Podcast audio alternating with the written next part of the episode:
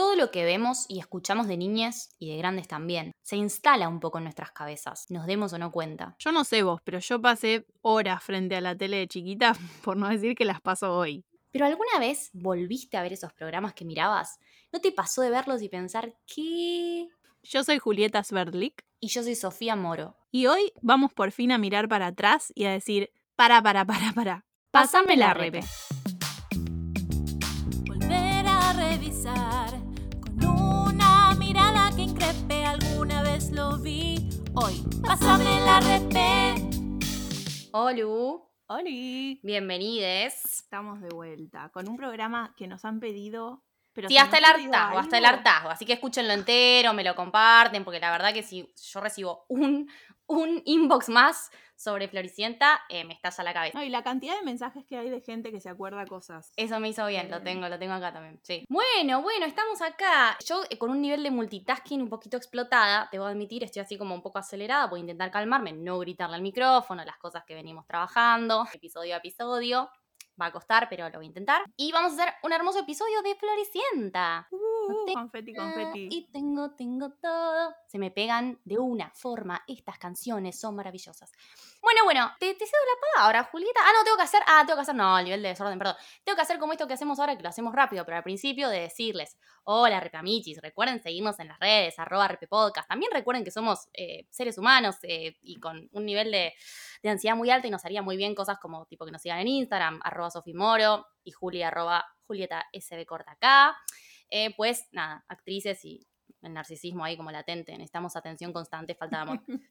Em, Bueno, tengo dos padres psicólogos, ¿qué le vamos a hacer? Yo soy psicóloga, o sea, estamos hechos Ah, mierda, unos problemas gravísimos. Bueno, Bien, y tenemos una invitada de lujo que presentala porque me vuelvo, me vuelvo si loca. podemos- me vuelvo loca, me voy a contener igual. desamordazarla y que pueda hablar. Me encanta el porque- momento en el que los tenemos amordazados y, y no les dejamos hablar. Lo extendían, hacían pausas, contaban de su vida.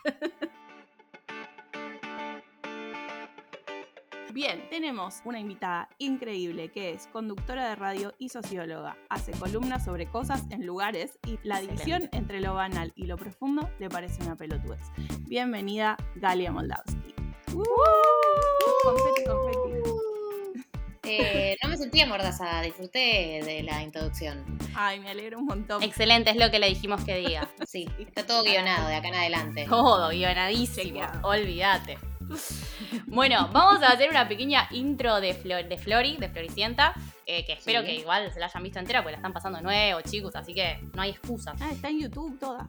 Está entera en YouTube y además hace poco la reflotaron porque pandemia y desesperación, sí. Sí, así es, la dieron en Telefe. Sí, la dieron hace muy poco. Así que las nuevas generaciones están empapadas de esto, excelente. Arranco.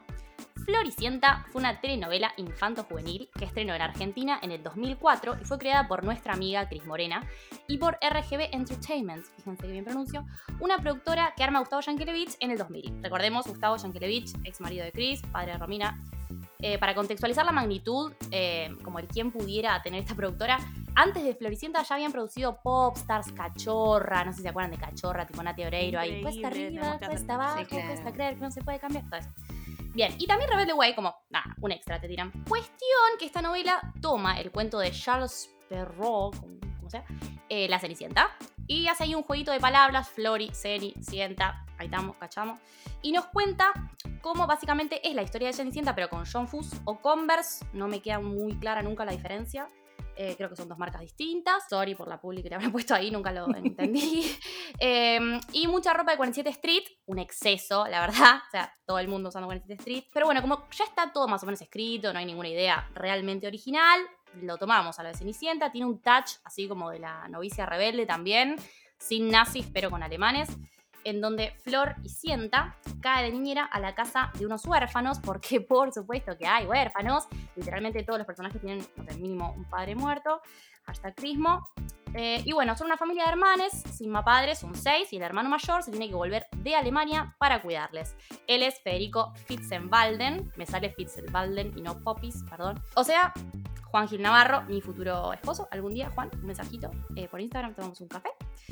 Que es, bueno, eh, nada, él tiene un poco de malos modos con las niñas, tiene una novia mala, también que es Isabel Macedo. Te das cuenta todo que es mala porque no para hacer unas caras constantes de maldad que Federico nunca engancha, siempre lo hace detrás de él. Pero bueno, además de esta trama central está Malala, que excelente el nombre, realmente un 10 por la creatividad, que es la madre de Isabel Macedo. Isabel Macedo se llama Delfina. Espero que todo esto lo vayan repasando en su cerebro. Angie Balbiani se llama Sofía. Ella también es hija de Ah, Malala. yo le voy a Feli, perdón. Vos le vas a decir Feli. Yo le voy a decir Feli para siempre. También Bien. conocida como la amiga de Pampita.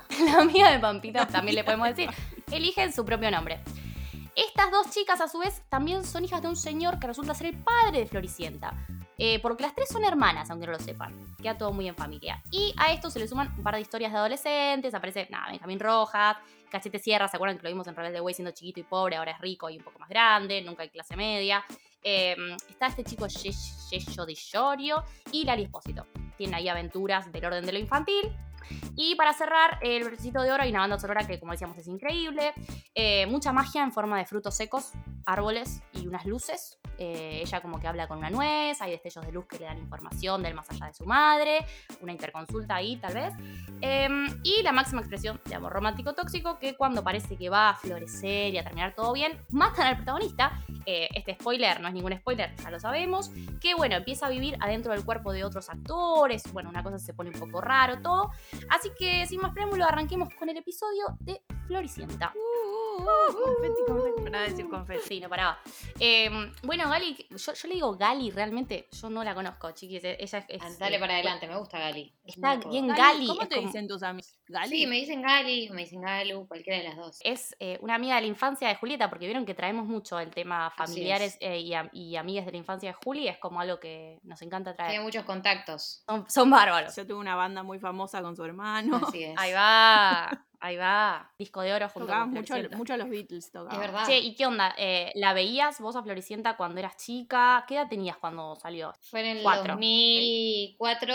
Eh, sí, lo vi en el momento que salió. eh, lo viví con mucha intensidad. Floricienta fue una de las novelas de Cris Morena que, que viví con más intensidad. Eh, vi la primera temporada y la segunda. eh, y después cuando lo volvieron a dar ahora en, en el 2020, también la volví a repasar. O sea, no la vi con la misma intensidad que la había visto en su momento, pero la volví a ver y la repasé. Y nada, me acordé por qué me gustaba tanto. Es una. Es, para mí es uno de los mejores productos del universo Gris Morena, Floricienta. Coincido. Así que sí, hay que aclarar que a Juan Gil Navarro lo matan porque él se quiere ir de la novela. O sea, Eso es real. Sí, como yo que me imaginé. no o quedó, sea, no quedó mucha opción. Todos estuvimos muy heridos, pero a la vez. eh, Él nos dio un tiempo igual. ir. Como que él se ve que avisó con tiempo suficiente como para que armen a un argumento inconsistente, pero lo armen. Sí, Claro, o sea, sí. igual para, para como terminó su personaje, podría haberlo avisado dos días antes y, y tampoco es que tuvimos una transición muy ordenada, o sea, lo mataron de un No, no. capítulo a otro. Literalmente en el último capítulo se muere. Eh, hubo dos episodios de él siendo un fantasma. Es como que sí, se verdad, muere. porque se, se muestra un poco esto de que reencarna. Sí, en el personaje de la segunda temporada que es eh, Máximo, el conde. Porque vaya a ser que ella lo supere y se enamore de otro. Se tiene que enamorar de otro que tiene el espíritu de- del original. Tiene que enamorar de quien él diga. Porque no vaya a ser que vos vuelvas a enamorarte. Ella eh, ya tiene el amor de su vida identificado, que es y debe ser para siempre Juan Gil Navarro, eh, porque es moralmente incorrecto en el universo de Cris Morena eh, seguir adelante, digamos. Es como que uno tiene el gran amor de su vida y es ese para siempre. Me digo Claro. que está ya predeterminado. Si es amor real, no lo vas a superar. Esa es la consigna. Exacto, si me ha costado real- años de análisis, eh, Chris. Sí.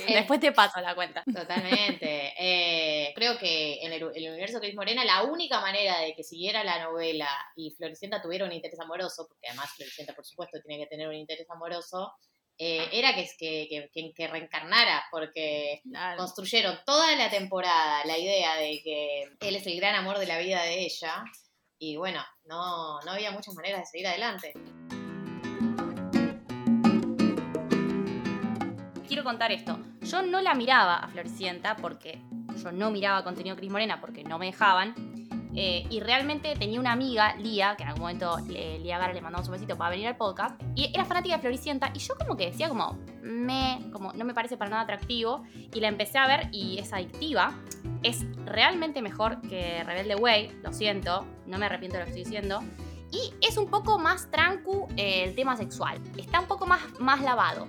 Porque esta es, porque Rebelde Way es para, para adolescentes y esta es más para niñes pre- preadolescentes, supongo. Sí, comparto, comparto con que el público al que está apuntado se nota que es re distinto. O sea, Rebelde Way era una especie de continuación para mí de, de chiquititas y, y todo eso. Y intentan hacer como un salto para mí a la adolescencia, pero igual bastante picante, incluso para el público para el que estaba apuntado. No, terrible, terrible. Lo hablamos en nuestro Sí. episodio de Rebelde Way. No, era, o sea, se les fue la pelota para cualquier lado, Le fue la pelota. pero estaban intentando ir hacia la adolescencia, creo. Y en este es más como familiar. Y vino infantil. fuerte, vino fuerte de la mano de la magia, que fue como un condimento que, que les cabió mucho. A mí me descoloca un poco, me parece muy pesada con lo de la nuez. Eh, eh, el tema del tul eh, y, del, y del vestuario me parece excesivo, también hay que decirlo. Eh, las pero- haditas, las haditas que la acompañan. Las haditas que la acompañan. Eh, ¿Por qué la madre es del árbol? Basta de robar a Disney. O sea, eso es como Pocahontas, la abuela. No, no Hay entiendo algo de la actuación que es como que yo, la primera nota que tengo es ¿por qué son todos tan pelotudos y actúan Bueno. como si tuvieran 12? Está bien, tranqui. Eh, Perdón, no, Un, un manto de piedad. Pero hay algo de la actuación de que ella se supone que tiene 19, 20, no sé, 19. Y, y habla como si tuviese 3 años. Contás un cuento, como que todo habla así, no sé, me, me generó mucha violencia. medio bebotea. Pegotea. Eh, rarísimo. Después entré y como que ya el capítulo 20 fue como, estoy en este código. Pero luego primero fueron como, no entiendo por qué están hablando todos así. Sí, sí, estoy de acuerdo. No, es que para mí, eh, eso que decías de basta de robarle a Disney, para mí Floricienta, todo Floricienta es un robo a muchísimas referencias de Disney, ¿no? Porque, o sea, está obviamente la historia de la Cenicienta, pero todo ese universo medio mágico es como un conjunto de, de referencias a Disney. Sí, lo, de- Sí. lo del árbol nunca lo entendí, eh, pero ella habla muchísimo y, y cuando él muere también sigue hablando con él, hay como muchas cosas ahí. eh, bueno, de que la magia es un factor más de su vida, ella tiene como unas conexiones, brujería. Eh, y en cuanto a lo de que es un poco más light, como el tema sexual y eso, sí, coincido, es un público más infantil al que apuntan. Ella es como un adulto, pero la hacen actuar como si tuviese cinco, sí, está todo el tiempo llorando, sí. Hay igual mm, unas cositas que hay como medio dudoso sobre las diferencias de edad, en las que de nuevo insisten con esta mágica idea de que la gente menor y mayor puede ponerse de novia. No, hay una con que es esto. terrible. Está la, Basta la- con la más polémica que es la de Maya con Maya. el tío del hermano. Esa historia es muy Maya, Por polémica. favor. Terrible, O sea- tiene 14 ella. Y eso, 14. yo, yo me centré más que nada en la temporada 1 porque la verdad que después de Juan Gil a mí no me interesa nada. Pero ya en la temporada 2 se va al carajo con este tema. En la temporada 1 la vemos a Maya, que tiene 14. 14. No, no, es muy chica. A mí eso fue una de las cosas que me choqueó cuando la volví a ver. Como que yo recordaba esa, esa historia, eh, pero no la recordaba con ella tan chica. No, no. Ella, en la primera temporada yo dije, mira, lo están encarando mejor. Porque ella arranca a salir con este muchacho, ¿cómo se llama? El, el que es actor modelo. facha. No, el, el primero, Ah, no. el primero, No, el, el- Go- Gonzalo. Sí, no, Gonzalo. ¿Cómo se llama el actor? Bueno, no hacía ningún No, tipo de investigación sé. previa. No me acuerdo. Sí, sí, el nivel Pero- de no, no chequear nada. Todos lo conocemos, es un actor mega conocido. Bueno, después lo. Eh, que tiene como unos ab- abdominales de acero. Recuerdo de él hablando de que vino del interior. Recuerdo todas cosas menos su nombre. No importa, tiene un profesor de tenis que es claramente mayor de edad. Ella tiene 14, pero es malo. Entonces yo dije, ah, mira, acá encontraron una faceta en la que sigue habiendo vínculos eh, amorosos entre menores y mayores, pero el, el mayor es malo, abusa, abusa de, la, de la confianza de ella, eh, la lastima, la hace llorar. Entonces dije, bueno, ponele. Pero no, no. Era malo como para hacer una diversión nomás. Después ella siempre sigue vinculándose con gente mayor de edad y en la temporada 2 culmina con esto que le dice una frase al amigo de Fede, de su hermano, que debe tener, ¿cuánto, chiquis? ¿25 y ella 15? Que le dice, me voy a arriesgar, aunque seas un viejito y yo una nena. Y se dan un beso. No. Ay, no, no, no, perturbador. Pero pará, yo quiero decir algo. En R-Way ya habían hecho la del preceptor con Luisana Sí. Dávila, no, ya Obvio. lo habrán hablado. Sí. Lo cual te da la pauta de que en ese momento no generaba tanta polémica, evidentemente. O sea, algo, algo estaba habilitado, porque no es que se les pasó. Sí. Sí, no. Algo estaba habilitado, pero, pero tampoco tan habilitado. Para mí es como que esto solo reforzaba habilitarlo, porque yo recuerdo situaciones de tener esa edad. Esto yo tenía 13. Yo recuerdo tener, esto lo, lo decía también el de Real de Way, de tener 15 y darse una situación en mi escuela con una compañerita de 15 y un preceptor y yo estar como queriendo prender fuego todo. Como que estaba mm, obviamente más normalizado que ahora. pero tampoco sé si tanto. Yo creo que no, que sí, que todas eh, estábamos calientes con, con algún, algún preceptor o preceptora o alguien más grande. Yo sí tengo ese recuerdo, o sea, la fantasía estaba. Y no Sí, me no, la veía como, como moralmente incorrecto. Mm. Eh, también es verdad que pasa que 14 es muy chica. También cuando tenés esa edad, o sea, yo lo vi en 2004 y yo estaba en cuarto grado. Viste, cuando tenés, tenés esa edad no tenés parámetros de las edades, o sea, es como No, que Claro, no. todos te parecen Los grandes son grandes. Claro, es categoría grandes. Sí, Eh, y, y creo que en ese sentido tampoco dimensionaba, porque ahora cuando escuché 14, también la, tampoco la piba parece de 14 en la novela. No, también hay que no, decirlo, la piba parece de, de 18 en la novela. Y los ponen Este. todos juntos, como que tienen un grupo de amigues que son todos de, de 14 a 25, 26, como que más o menos. Sale con ellos, los hermanos la llevan a eh. fiestas, o sea. Eh, y, también, y también habla del universo Gris Morena, donde las edades están corridas, siempre, siempre, siempre. Y en un momento sale, en uno de los primeros capítulos, se pone re en pedo. Está bien, capaz yo era muy vainilla cuando tenía 14. Todas éramos vainilla. Está tan lejos de. Yo era una bobita. ¿Quién no era vainilla de 14 años? No entendía nada, no entendía nada. No, o sea, están todas las edades corridas, eso es cierto. Aparece Lali, Lali Espósito, que debe tener, no sé, 9 siempre está maquillada. ¿Por qué? Basta. Eh, sí, Lali que hace eh, esa aparición durante Roberta. una serie de capítulos, después se termina yendo. eh, que Le queda se- bastante, se queda como toda la primera temporada, Robert. Ah, se queda bastante y después vuelve con la madre. Claro. Se, Sí, va, sí, se sí. va de viaje también, se vuelve al interior o algo así, que no me acuerdo dónde vivía la madre, pero se vuelven. Y creo que salta.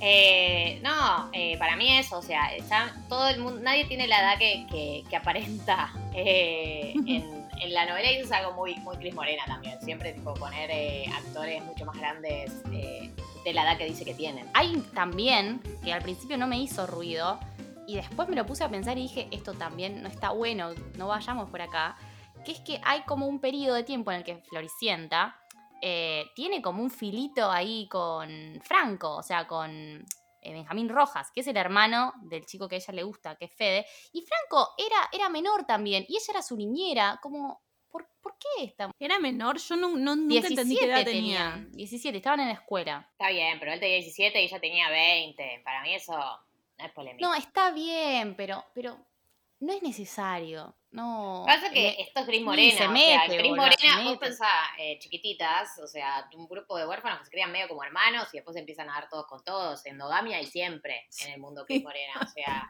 no le pidas, porque ella saca los intereses amorosos de adentro de la casa, todo sucede adentro de la casa.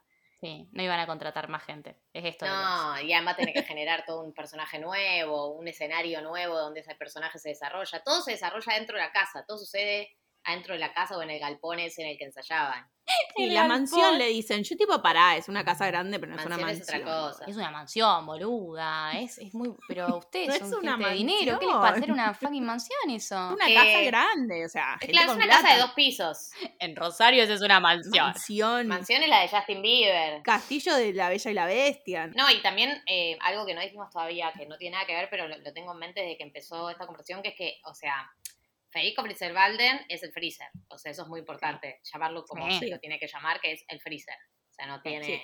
otro, otro, otro apodo. Sí, él, o sea, lo que yo nunca entiendo es que no es muy bueno con ella. O sea, ella solo se enamora porque él es bellísimo, pero no es tan amable con ella al principio. Digo, hasta que revela su amor en el episodio 64, que nos tienen ahí, le grita todo el tiempo. Es como.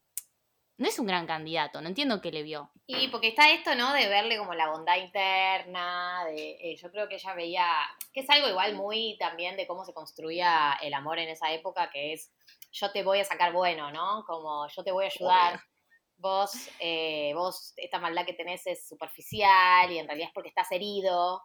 Y eh, también y esto es- de yo lo voy a convertir en una mejor persona. Hay unos diálogos que nadie tendría jamás, que porque él empieza siendo como muy malo con ella, o sea, todo lo que hace está mal, le grita de la nada, qué sé yo, y en un momento tiene como un arranque y le pide perdón, como de la nada y como que ni él entiende por qué. Y después le dice al amigo, ¿sabes qué? Re raro, me sentí como que, como que había hecho algo bien. no sé, una cosa Sí, rarísima. Mucha como violencia cíclica de momento de magia, maltrato, momento de magia, maltrato. Basta, Fede. basta y de eso. repente como que él nunca, nunca se había enterado que también estaba bueno como no ser un forro. Y la primera es que no es un forro, es como que tiene un sentimiento extraño. Que lo despertó ella en él. Me rompe las pelotas ese razonamiento en el que durante años estuvimos tratando de, de sacar algo bueno de gente de mierda. No, si son una mierda de entrada, son una mierda, basta. O sea, se ocupen ellas de sacarse de esa mierda. La gente no cambia. La gente no cambia y si cambia no va a ser por nosotros. Este es el- esa es el- la conclusión. No, sí, si vos te quedás en una pareja bajo la premisa de que va a cambiar, está a ser un problema. No, y, además que ella lo cambia porque es tan maravillosa y tan buena que su bondad, Y ella es medio mística, claro. su bondad rompe fronteras de violencia. Es como que iré por todo con mi tul y mis zapatillas y cantando. No, Flori, salí ahí. Toda una formación, años, toda su vida formada de una manera, pero ella en un año lo transforma para siempre. ¿Por qué? Porque su amor es verdadero. Y porque tiene una nuez. Lo de la nuez, lo de la nuez no lo entiendo. Y un ¿eh? árbol, y las haditas. No, no, no. Lo de, ¿Por qué las hadas son luz? Eso tampoco, no me confundan, ¿no son luces o son hadas? Bueno, es que si no tenían que contratar gente y vestirla de hada, era un montón. Ahí ponían un efectito en la pantalla y ya está. Muchísimo presupuesto, eso es real. Eso es real. Y finalmente igual tiene este momento mágico porque yo me quejo, pero chiquis, yo entré de cabeza, ¿eh? Yo estaba como tipo, por favor que se besen, eh, necesito que sean felices para siempre, entrando ahí a mi propia opresión. No, pero manejan bien ese- esa generación Uf. de Kima. Eh, en el capítulo 64 lo remarco porque lo pueden buscar por YouTube. em, es el del primer beso entre ellos. Y está muy bien el nivel de, de lentitud que tarda hasta ese momento llegar. Y además ella, como siempre está llorando, previamente él ya la había maltratado, ella estaba bañada en mocos, muy desagradable. Y empiezan como a chapar, pero lo que está bueno es que lo hacen mucho tiempo, o sea, es una gran marcación de la dirección. Son como cinco minutos por reloj que aparecen también las luces mágicas, así de fantasmas, de la mamá, y chapan al lado de la mamá, que es un árbol. Eh, es un asco. No está tan Full bueno. mirar. endogamia, full endogamia. Está la madre ahí, están todos. Terminan de chapar y ella le dice a la mamá como, gracias, mami, como, ¿qué es esto? El horror, el horror. Gracias, ma. dice, te juro, te juro. Es un asco, Ah. es desagradable. No, pará, pero hay un primer beso que es el de la fiesta de espuma, que es que él no sabe que es ella. No sé si es el ¿Se primero. besan ahí? Creo que ahí se conocen. Ahí se Él no conocen. sabe que es Ah, ella, no se él no sabe. No, Claro, eso, es, claro. eso es reosado, es reosado. Y, y él no sabe y no se puede enterar porque no vaya a ser que ella cante. No vaya a ser que Ella ella... Oculta mucho que es artista, como tipo, nadie me va a amar si saben que puedo afinar. Que canta una banda amateur. Claro. Aparte, el- la seriedad con la que se toman esa banda, que decirle banda me cuesta un montón. Tienen un manager, Sí. boludo. Vos no tenés Tienen manager. un manager, no. Pero se dieron cuenta que lo único que tienen es una batería y después cinco personas que hacen una coreo. Sí, hay mucho, hay demasiados cantantes en esa banda. Eso no es una banda. O sea, ¿quién les arma las pistas? Me No gusta entiendo. la, la cantocracia, o sea, como, sí, lo importante es llegar a cantar. Claro, pero aparte son.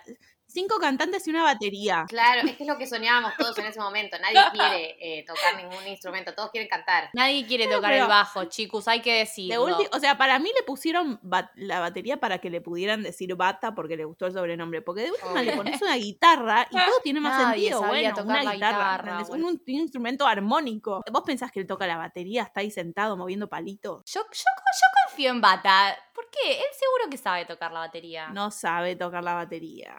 Te apuesto lo que fe. Un poquito de fe. En un momento, el hermano de Maya la hace ir a cambiarse porque tiene un vestido muy corto. Sí, está bien, por puta. un montón de cosas. la ropa. Pero aparte, el vestido corto es tipo, tiene calzas negras abajo. O sea, Puta. es un vestido, ¿entendés?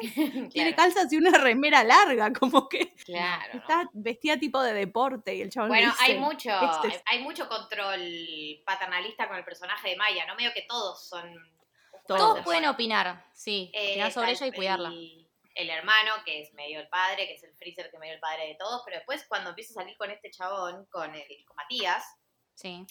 eh, también tiene un rol re paternalista con ella. Si es el padre, más o menos, le lleva 80 años. sí, sí, sí. Es, es que ella, además, es la hacen ver como una bobita toda la serie.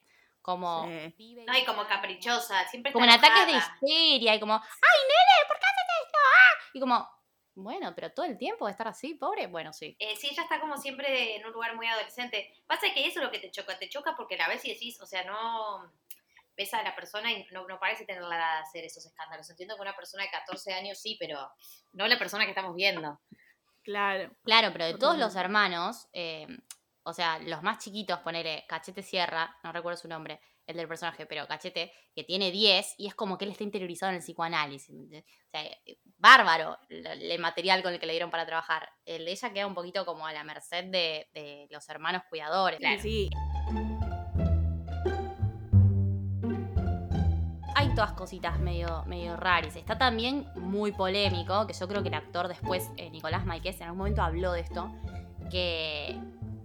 Que boluda, ¿cómo vas a armar una trama argumental? O sea, donde son mellizos y, tipo, me imagino cuando les presentaron los personajes, ¿me entendés? Bueno, vas a ser de mellizo de Benjamín Rojas, él va a ser el lindo y vos el feo. No, no está, no, sí, está bueno. sí, sí, sí, sí, sí. Es- y, y además quedó para siempre como el mellizo feo. Eh, Pero obvio. Yo me acuerdo que me lo cruzaba en la calle, me lo he cruzado en la calle y Ay, la no. referencia que te viene a la cabeza es el mellizo feo. Ella le dice incluso, desliza la palabra bagre en un momento. Si vos me decís, Sí. agarraron al actor y el actor tiene, no sé, 30 y dice, chupo huevo, vení, hagamos esto. Pero es un pibito también el actor y ni siquiera está modificada su cara, es un chico normal, déjenlo en paz. Ella, aparte que es tipo toda buena y bla, bla, bla, lo que le dice es en un momento es tipo, ¿viste los pibes que a veces son un bagre pero tienen re buen corazón? Bueno, vos. No, no, qué tristeza. No, por suerte igual ese actor se, se reinventó bastante, se labura en comedia, o sea, siguió adelante Bien. con su vida. Siento que no le quedaron eh, traumas tan constitutivos, porque además, o sea, asumo que al haber estado en Floricienta le debe haber generado cierto estatus en la vida, en Sí, a ver, fuera sí. de la novela. Seguro. El tema es como, bueno, con, con Angie Balbiani también pasó un poco eso de que después, obviamente, uno, nada, puede hacer cosas con, con los traumas y eso, pero estaban muy, muy expuestos. O sea, era como un nivel de fama altísimo para ser tan Angie. Balbiani acá le siguen tratando de decir gorda. No Angie. Baliani sí tiene un No. montón de mambos con el cuerpo, me parece. Muy forzado que Sí, le Pero porque también, pobre piba. ¿cuántos años estuvo metida en estas telenovelas que la basurearon de todos los ángulos posibles? Eso también, porque en R-Way hacía de, de Felicitas, que también era un personaje súper bulleado. Y en Floricienta también está recontra bulleada. Y hace como Por un eso todo el personaje- tiempo. Un personaje muy. medio boluda, ¿no? Como. Eh, Como le pone un lugar. Pero de boludo. última, ponele que, ponele que podés actuar de boluda. Como bueno, tu personaje es mi boludo, actúas. Ok. Pero no le paran, para, no le paran de hacer eh, comer cosas y decir como, ay, es- eso es light, eso no es light, no sé qué. eh, vos que sos horrible, vos que sos eh, asqueroso. No sé, A mí como me causa cosas que- con su apariencia sí, física. y que además la estrategia que pensaron para afearla es ponerle lentes. Lo anoté. Clásico, Betty la fea.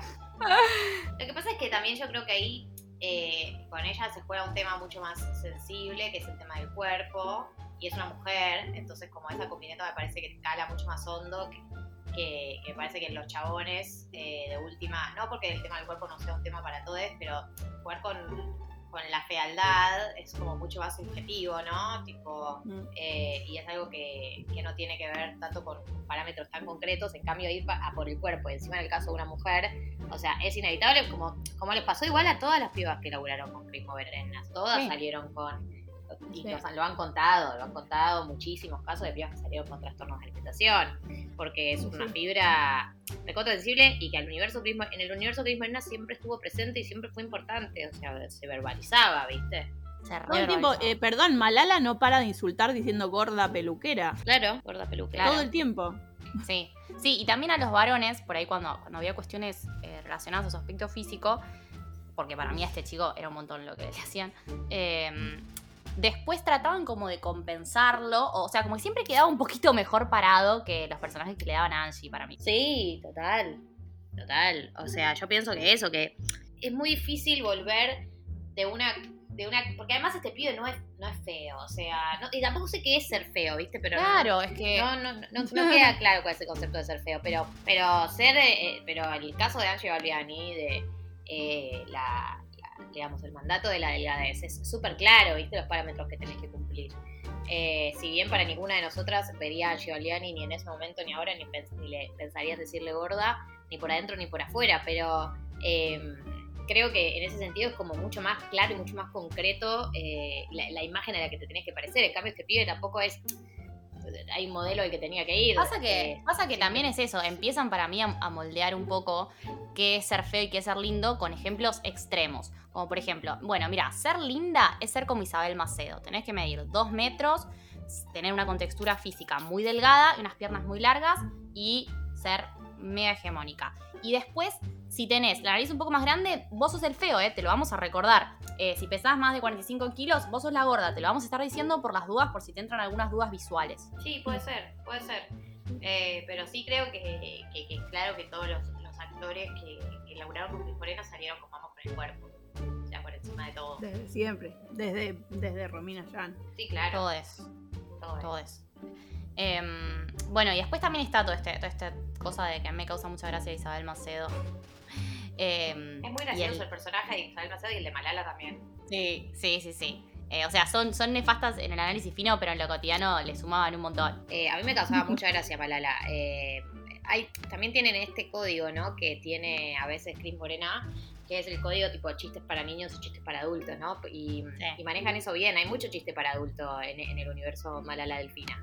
Es que incluso cuando, cuando le dice gorda peluquera, también está haciendo como un chiste eh, para adultos. Yo lo sentía un poco así. También ponele con eh, cosas que se te pasan cuando sos chico, tipo, me acuerdo de haberlo visto el año pasado, como que Delfina también intentaba como engatusarlo a, al freezer eh, sexualmente, ¿no? Como que generaba Sí. situaciones sexuales. Yo de chica no, no, no casaba, o sea, sí entendía que lo seducía, pero no casás bien, bien qué es lo que está pasando. Después, eh, mucho menos mejor. explícito, mucho menos explícito que en chiquititas, ponele, como que con el paso Sí. del tiempo lo fueron modificando. Claro, pero, pero Alguien eso, nos pero puso en los, en los Sí. mensajes como yo no, no puedo, no pensaba que Floricienta garchaba y de repente como que estaba embarazada y dije, ¿qué?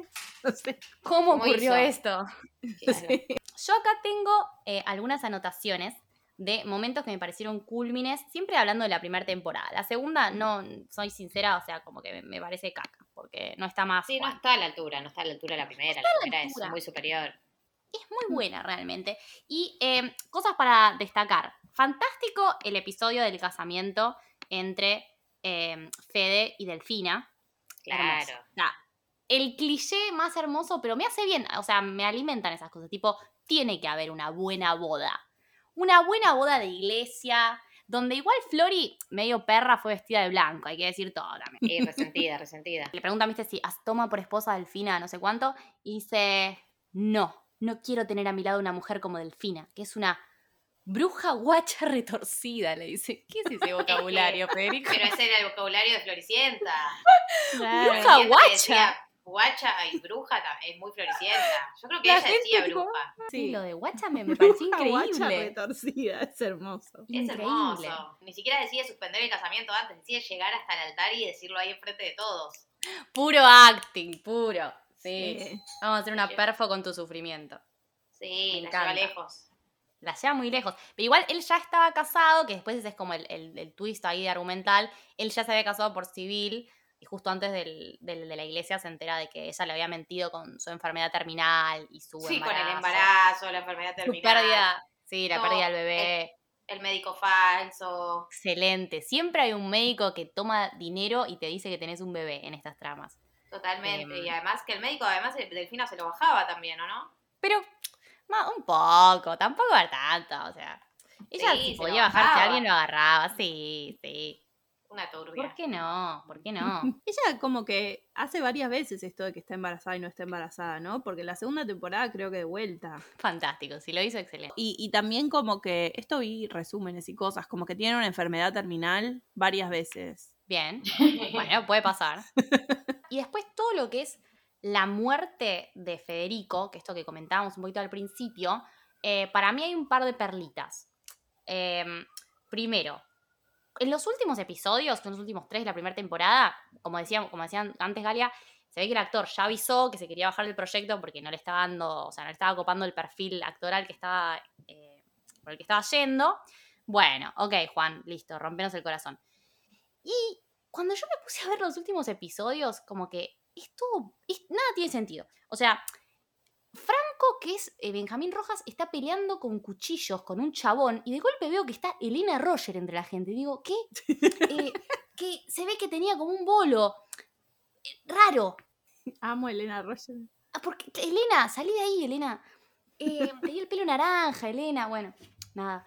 Eh, Elena Roger, para, por si nos están escuchando y no saben quién es, es una actriz increíble de teatro musical, una cantante de- que desborda eh, talento, que protagonizó Evita en, en Londres, en Nueva York. Es un animal.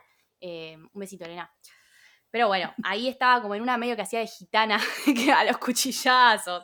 Ese mood. Ah, porque había unos Es que él no gitanos hacía, él, él no hacía mm, esgrima o algo así. Sí, sí, sí. Ah, sí, Obvio. sí. Como yo buen creo rico. que claro, que viene de ese mundo, que, que hacían esgrima. Y después se mete en una turbia. Sí, Entra Laura Escurra que es gitana también, y vienen los Ahí. gitanos posta. ahí está. Muy bien representados. Claro, cuchillos y maldad. Lo que pasa es que Laura Escurra desde Soy Gitano quedó Solo como puede hacer de gitana. Solo puede hacer gitana. Excelente. ¿Y cuál es la turbia en la que entró Fede? La turbia en la que entra Fede, eh, no, Fede, eh, Benjamín Rojas. Eh, se entra en una media turbia en un momento, como cuando después de que Floricienta lo deja, por el, o sea, se da cuenta, viste que ellos tienen, ellos estiran bastante. Sí. Además, a, a Cris Morena le gusta llevarlo muy lejos, porque ella no es que boludea un rato con Benjamín Rojas. Medio arrancan un vínculo, eh, ella se mostraba medio enamorada. Sí, hay un la- vínculo. la- no hay un vínculo. Bueno, cuando Benjamín Rojas, que ya la olía, finalmente confirma que se quiere bajar al hermano y que está profundamente enamorada del hermano, eh, creo que entra en una medio turbia. Eh, no me acuerdo exactamente, pero tiene una etapa como que se pone así malvado y hostil. Sí, Típico de sí. Benjamín Rojas. Y Sophie estaba convencida de que él era un demonio, así que. No, cuando era chiquita me daba un poco de miedo, pero porque chicos tienen los ojos muy claros. Sí, son, pertur- son perturbadores los ojos. Me, me- yo no, no, como que no me quedaba muy claro por dónde iba la persona, me incomodaba. La gente además caía a la escuela como con carpetas de Benjamín. Sí, no me, no me agradaba. Me parecía como miedo. Demasiado Igual nada, todo bien Benjamín, pero sí. Sí, es que son muy claros. O sea, yo nunca lo he visto a este ser humano en persona, pero me parece como que es medio llamativo. Eh, Es pero un tipo de belleza que ya ni nos convoca, ¿no? Es como demasiado.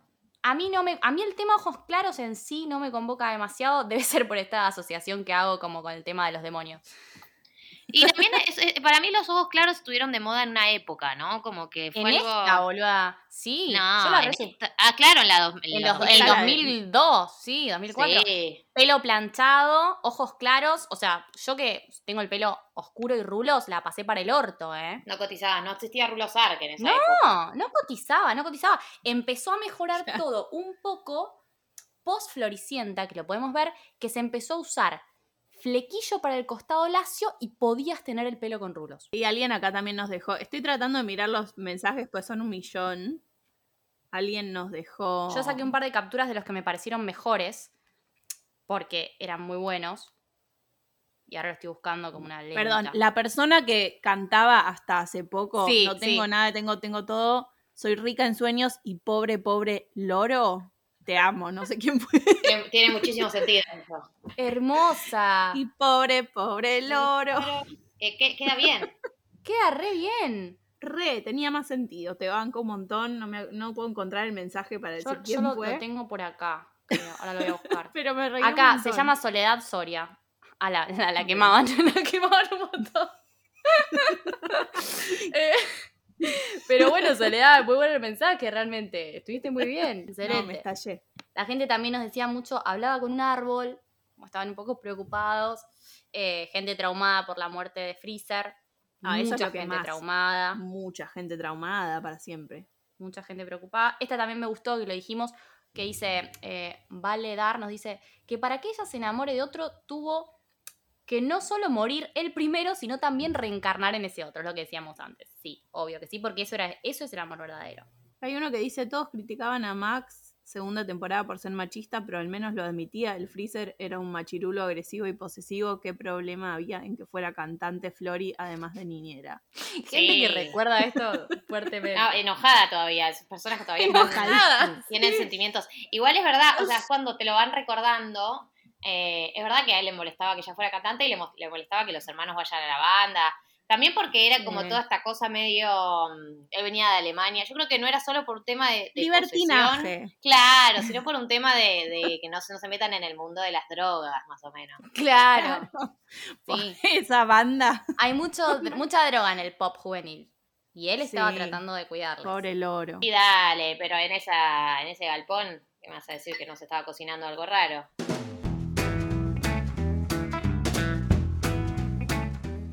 Paren. Y, y el, el papel minúsculo que le dieron a nuestro amor de Rebelde Way. A, ¿Cómo se llama, Juli? El que yo me confundo siempre el nombre. Felipe Colombo.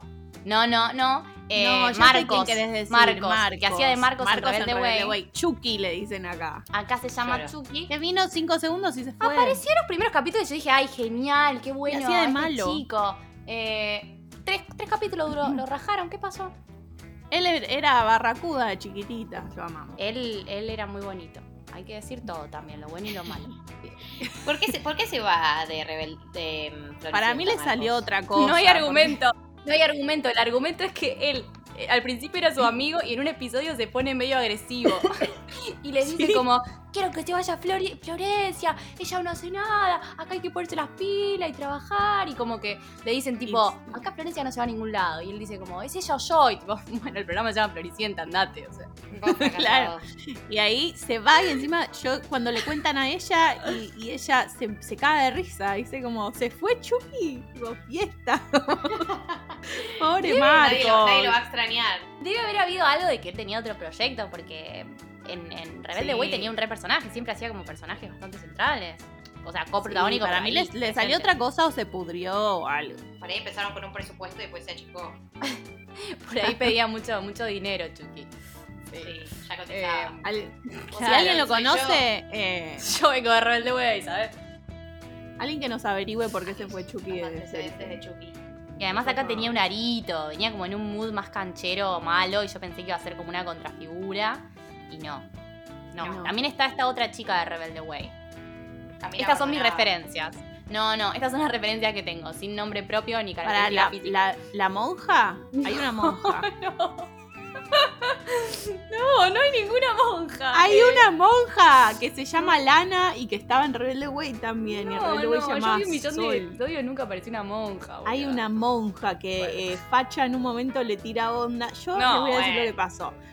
Yo vi eh, los primeros 20 episodios ahora y después vi episodios salteados. Entonces no sé bien cuándo Tenés pasa. datos. Tenés datos de datos random. Pero no aparece esta piba rubia que en Rebelde Way se llamaba Sol, que eh, como que en un momento Ah, le tira onda facha y al día No. siguiente se la encuentra y es una monja. Y es el momento en el que eh, Felicitas se quiere volver Sophie. monja. Ay, Sophie. no, no, no. En un momento Felicitas se quiere volver monja, que no sé si no pasaba en Rebelde Way también, como que siempre dicen, bueno, son medio fea, ¿por qué no te hacen monja? Claro, si igual ya no vas a coger. Eh, no, a ver.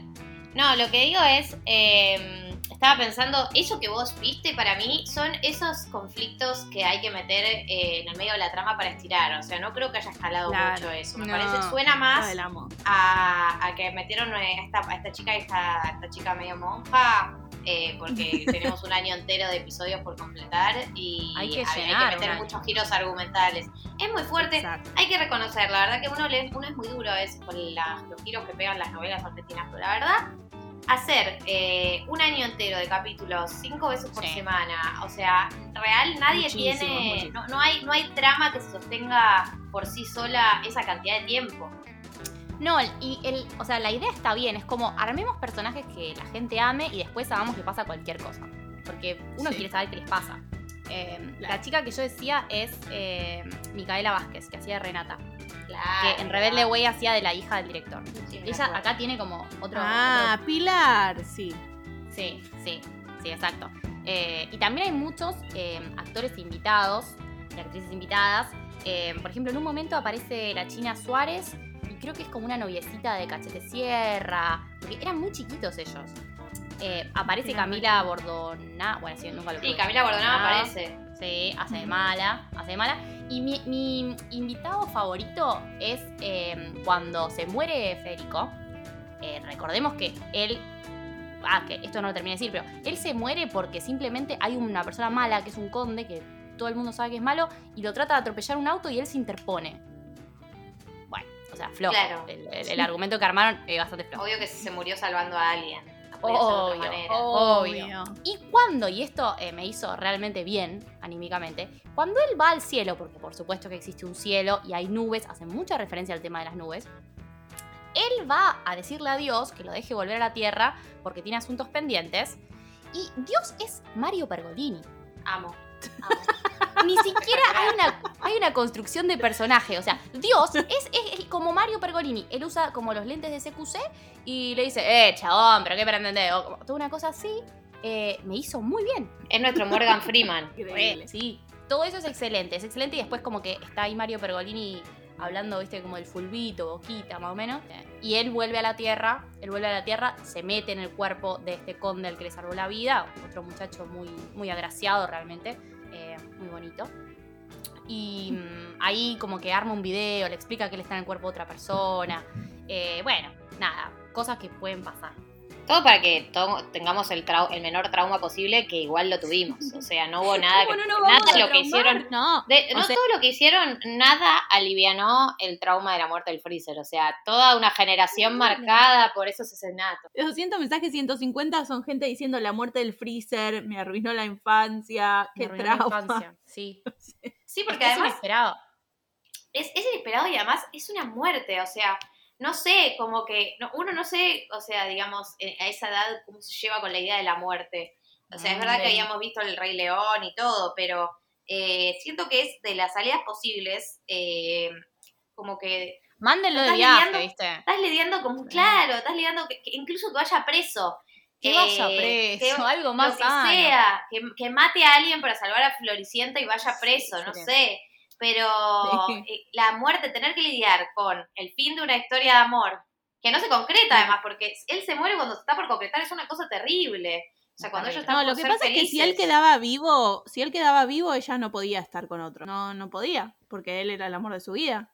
O sea, Pero- no hay manera de salir de eso. Si él eh, va preso por él- porque mata a alguien por no sé qué, ya está. Ella no puede estar con otra persona. Que venga un hermano, que sea un hermano gemelo mejor, no sé.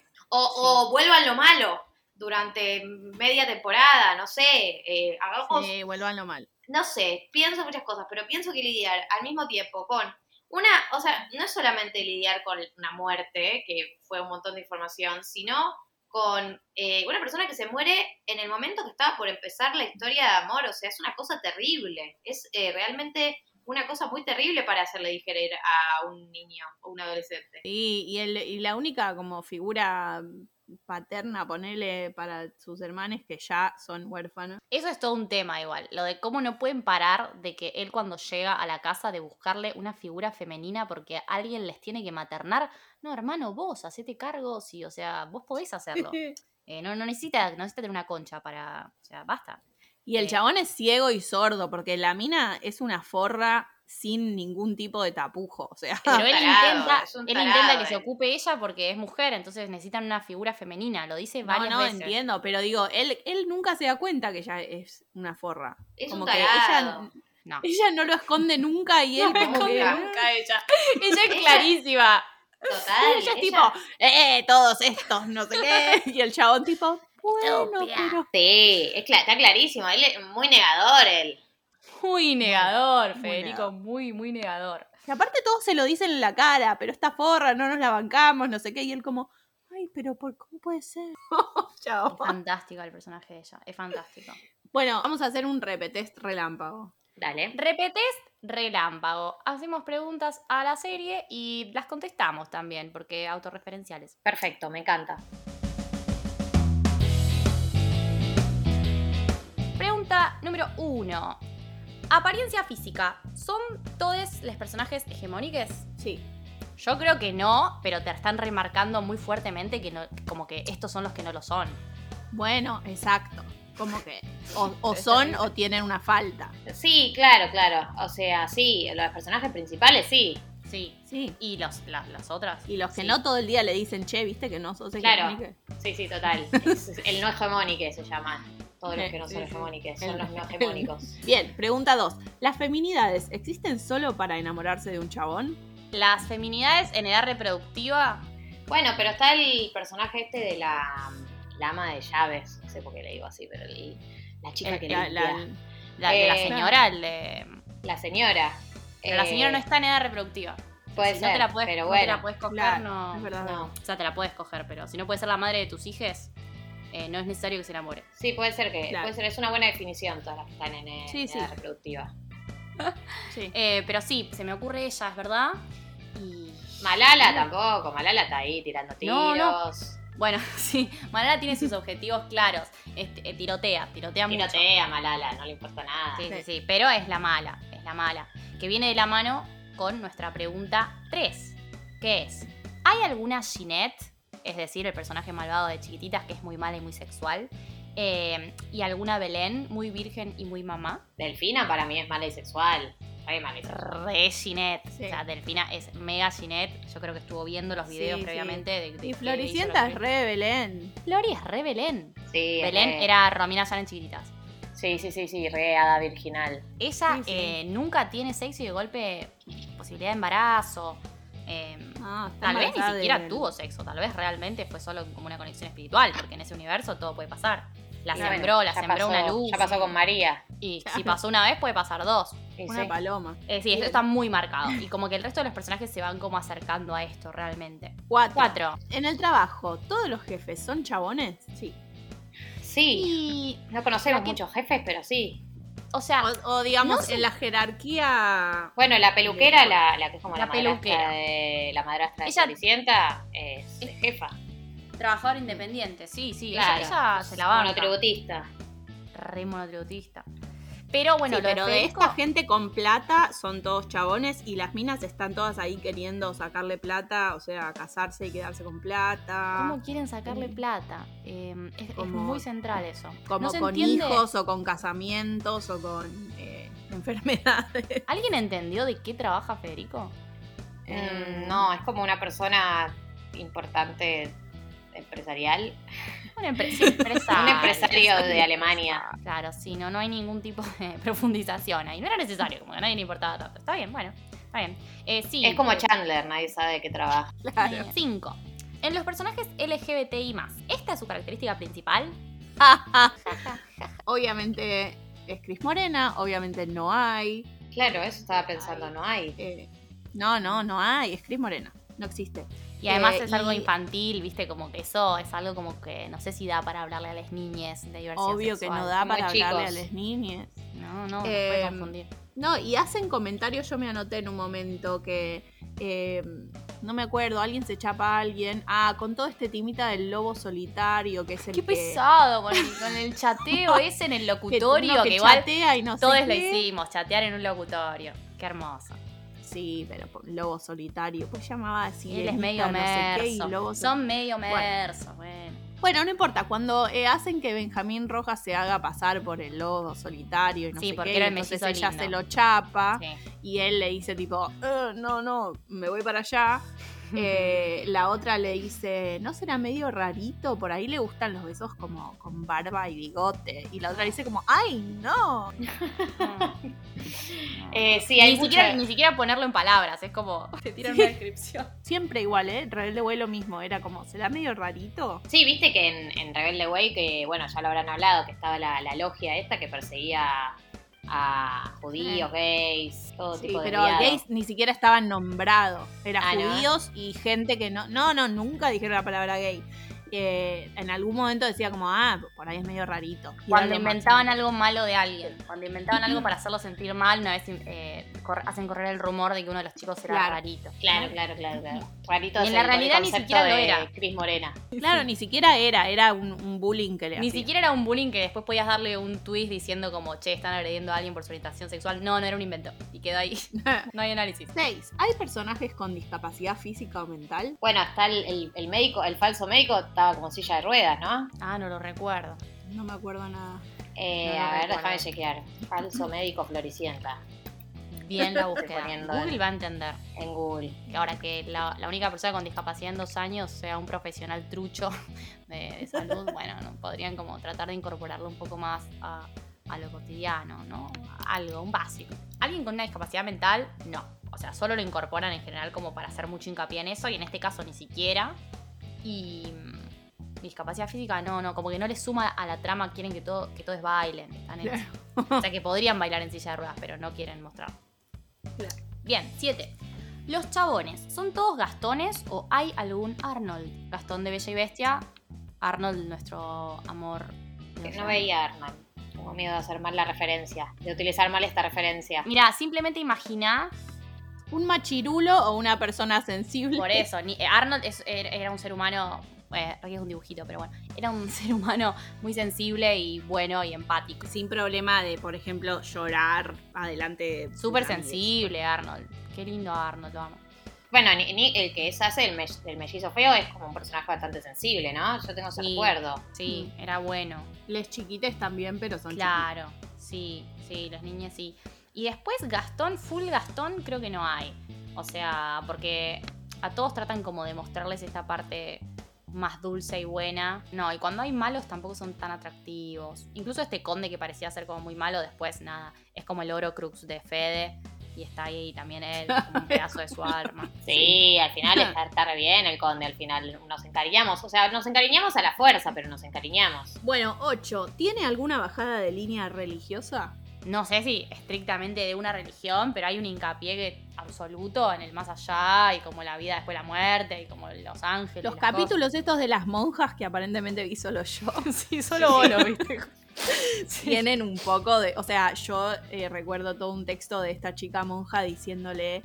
La vocación, la llamada de Dios es algo muy profundo, de lo que tenés que estar muy segura y Dios hace Y no estaba tomado para la risa, era como algo serio. No, no, no, era como algo serio, pero era porque la otra, igual no terminé de ver el desarrollo de esta situación, pero Felicitas se quería volver monja eh, y la otra le decía como no puedes decir de un día para el otro porque la vocación hacia Dios. Claro, se lo tomaban como con, con mucha seriedad y respeto, que bueno, puede estar bien, pero eh, sí, no, es que hay como una bajada rara religiosa. Todo lo de Dios, a mí, yo si fuese religiosa, me a mí me ofendería un poco que Dios sea Mario Pergo- Pergolini, como que hagan toda una toma de pelo atómica a lo que es la vida después de la muerte. Y pienso que hay algo más como con lo místico, que está también después de Casi Ángeles, ¿no? Que tienen Ay, como sí. más el flash con, con lo místico, con la vida después de la muerte, con los ángeles, como con un- algo más, creo que me- no es tan claro como refer- debe haber una mezcla de referencias religiosas diversas, eh, pero creo que eso, que hay un vínculo como con lo místico y con y con, con lo mágico que, está, está recontra presente en y después se desarrolla mucho más en Casi Ángeles. Y en Casi Ángeles siento que ya es como, como que crearon su propia versión de, universo, como de cómo funciona. eh, más, esto está, siento, más relacionado con lo que las ideas que hoy existen, que no sé si es una religión en particular, pero bueno, como más atado a eso, y en Casi Ángeles ya es como que tienen hay mundos paralelos y hay una máquina que vas entre un mundo y el otro y hay que si te morís pasas a, no sé, como que ya tienen su propio sistema. Sí, sí, es todo ahí todo un marco teórico. Sí, sí, sí, un multiverso muy particular. Bien, nueve y última. Las familias. ¿Son todas de Publi de Coca-Cola, mamá, papá e hijites? Y creo que no, pero porque la escuela Cris Morena es siempre la orfandad. Claro. O sea, pero Sí. es, es- pero apuntan un poco a eso. Sí, apuntan a modelo de familia sí, pero no lo tienen. Y siempre ahí como, man- o sea, abordando pésima la temática de la identidad. Como, como bueno, sabemos quién es tu, tu padre, pero no te vamos a decir y vamos a mentirte. Y después como, explíquenle bien a la gente un poco de dónde viene. sí, sí, Bueno. con la identidad se juega muchísimo.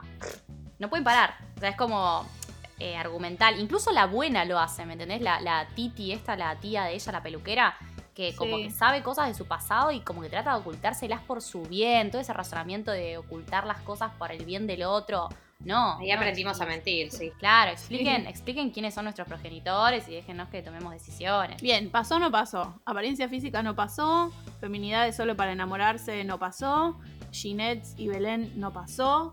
En el No. trabajo so- todos los jefes son chabones. Medio. Medio punto. Sí. LGBTI más, no. No pasó. Personajes con Discapacidad, física no.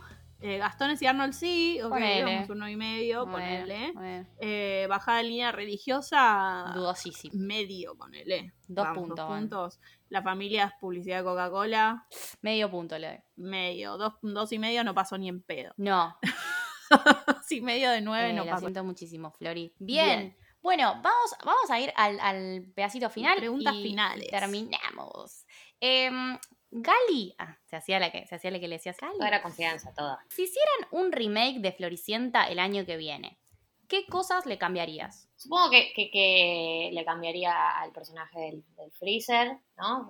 Un actor que pueda quedarse las dos temporadas. Eh, Dale, me claro. contrato por las dos temporadas, digamos. Eso aseguraría que suceda para evitar que una nueva generación quede marcada por esto. Eh, bueno, a por ahí al personaje de Maya le subiría un poco la edad, ¿no? Para que Mm, la serie no sea cancelada. Eh, le pondría una edad un poco más, más viable. Le subiría a todos la edad. legal. Ahorita Le más podría- legal todo estaría bueno. A todos les subiría la Mm. edad. Todo- todos tendrían cinco años más, seis años Sí, más. Que, sí, que es lo que sí, seguramente eran en la vida real. Pero Claro. habría, habría que trasladarlo a las edades de la, de la novela. No, no es la pregunta, pero no le cambiaría, obviamente, el- las cortinas musicales, el soundtrack que es espectacular. No, No, le cambiaría el personaje de Delfina ni de Malaya, que son espectaculares los dos para mí también. Las actrices también son muy buenas las dos. Y creo que eso. perfecto. ¿Personaje favorito? Mi personaje favorito y en Malala, probablemente. ¡Re la mala, no! Sí, pero es muy graciosa, Malala. Es la más graciosa de la serie. Ay. ¿El tuyo, Ju? Ay, me está costando un montón decir vos. Eh, no, y pasa que sí, no, a mí tomar decisiones simples también me cuesta. Em, me gusta Floricienta, o sea, me irrita un poco, pero, pero me gusta que esté ahí como irradiando, irradiando chispitas, debo decir. Me hace un poco bien. Está bien, un lugar común. Sí, sí, que vaya ahí con, con- con su bondad, así tirando purpurina y llorando. Me identifico con que llore todo el tiempo. No está tan bueno como que, como que esté todo el tiempo sufriendo la- el personaje principal, pero lo de llorar mucho, la verdad que me pasa, lo del pelo. Eh, siempre usa pollera, eso me parece como excesivo. Podrían haberle puesto algún pantalón algún día. Yo voy a elegir al nenito psicoanalizado. ¡Ay, me encanta! Cachete Sierra Bebé. Es hermoso ese personaje. Sí, todo psicoanalizado ahí. Él es muy adulto. Yo era Sí, también una es excelente, adulta. Me sobreadaptado. reidentifico, re sobreadaptado y, y- y como asmático también con un montón de cosas que no puede tramitar y que de golpe le agarra un ataque de asma. Todos somos ese niño. Sí. 100%. Última, ¿serías, bueno, esta ya se pone como profunda y filosófica, en realidad no lo es, pero em, ¿serías la misma persona si no hubieses visto Floricienta? Eh, yo creo que no sería la misma persona si, si no hubiese visto todo el universo Pris Morena. Creo que es como una gran etapa de, mi vida y que me configuró a niveles que todavía los tengo presentes. Si, si hubiese cambiado en algo en todo, cómo, cómo leemos los mí- vínculos, el amor, lo que te calienta, todo, todo, todo, todo está en algún lugar, está presente Cris Morena. La verdad es esa. Configuró ¿Y en, en situaciones que nuestros analistas todavía están ahí eh, trabajando. Intentando desarmar, sí, sí, sí. Claro. Es que sí, cuando volvés atrás, eh, volvés a ver, eh, esto me pasó con Floricienta, me pasó con R-Way también, eh, cuando fue el comeback, entender eh, por qué hay cosas que me resultan eh, románticas o me calientan y estaban todas ahí. Claro, sí, Todo. totalmente, totalmente. Hermoso. Para terminar, ¿bot sí o bot no Floricienta? Bot sí, por supuesto, el bot sí es absoluto. Total bot sí, Sí, bot sí, bot sí. re bot sí. O sea, perdió todo el repetés, pero la queremos igual. sí, sí, sí, eh, no- nos llegan en un punto irracional y lo vamos a sostener. Eh, sí. Eh, bueno, Galia, te queremos agradecer muchísimo, muchísimo por haber venido. Eh, ¿Puedes decirnos eh, más precisamente dónde podemos escucharte y dónde podemos seguirte y reírnos, que nos haces reír un montón? Eh, no sé si puedo garantizar hacerlos reír, pero sí pueden seguirme en arroba Galia Moldavsky en todas las redes, eh, todas las redes, y por todas las redes me Todas refiero a Twitter redes, y a. Instagram. Eh, y bueno, me escuchan en Congo, Radio Congo de 8 a 10 eh, de la mañana, me escuchan en Crónica Anunciada martes y viernes, tipo 11, 11 y media, me escuchan los sábados en Futurock en 1990. Eh, nada, estoy en lugares, eh, en horarios. Todo se puede, todo- es, es así, es como medio impredecible. De repente prendes la radio y estoy, no, no se sabe bien cuándo ni cómo, pero Buenísimo. te podés topar conmigo. Me encanta, sí, en Crónica Anunciada, yo soy muy fan de Crónica Anunciada y cuando está Galia es como, ¡eh, está Galia! Qué bien, que- porque yo tengo sensaciones encontradas sobre mi espacio en Crónica Anunciada. Siento que soy un outsider en ese programa. No, pero, Sí. y, pero ellos tienen como, como, viste, como un núcleo duro muy fuerte. Em, pero yo siento que te has incorporado muy bien, o sea, como que traes temáticas eh, divertidas. Y Mm, sí, un poco es el rol, el rol es cambiar de tema, un poco. Claro, como Claro. bueno, dejemos de hablar de, de esto y vamos a hablar de algo nada que ver y como que entramos, claro, es, necesitamos un poco, es ese, un poquito es de aire. eso. Sí, es eso. Me parece que el objetivo es ese. Está muy, muy Sí. logrado.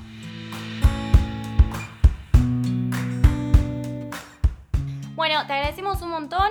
Así que bueno, por hoy hemos terminado. Bueno, gracias por invitarme. Y además que me inviten a hablar de Floricienta, o sea, el mejor escenario de todos. bueno, Hermoso. gracias por coparte. Hermoso. Ah, ahora tengo que decir esto que nunca digo, que bueno, lo digo igual. Como recuerden que nadie nos paga por hacer esto, somos gente monotributista eh, y pueden como dejarnos un cafecito en arroba RP podcast, ahí lo encuentran. Y yo antes dije, pueden dej- invitarnos un Buy Me Coffee si están fuera de Argentina. Chiques, no sabemos cómo lograrlo. Realmente no tenemos herramientas no comunicacionales para conseguirlo. Así que bueno, si están en Argentina, Argentina, eh, golazo, ahora no existe, pero apenas lo, lo, logremos, lo pondremos Gracias, chicas. Fin,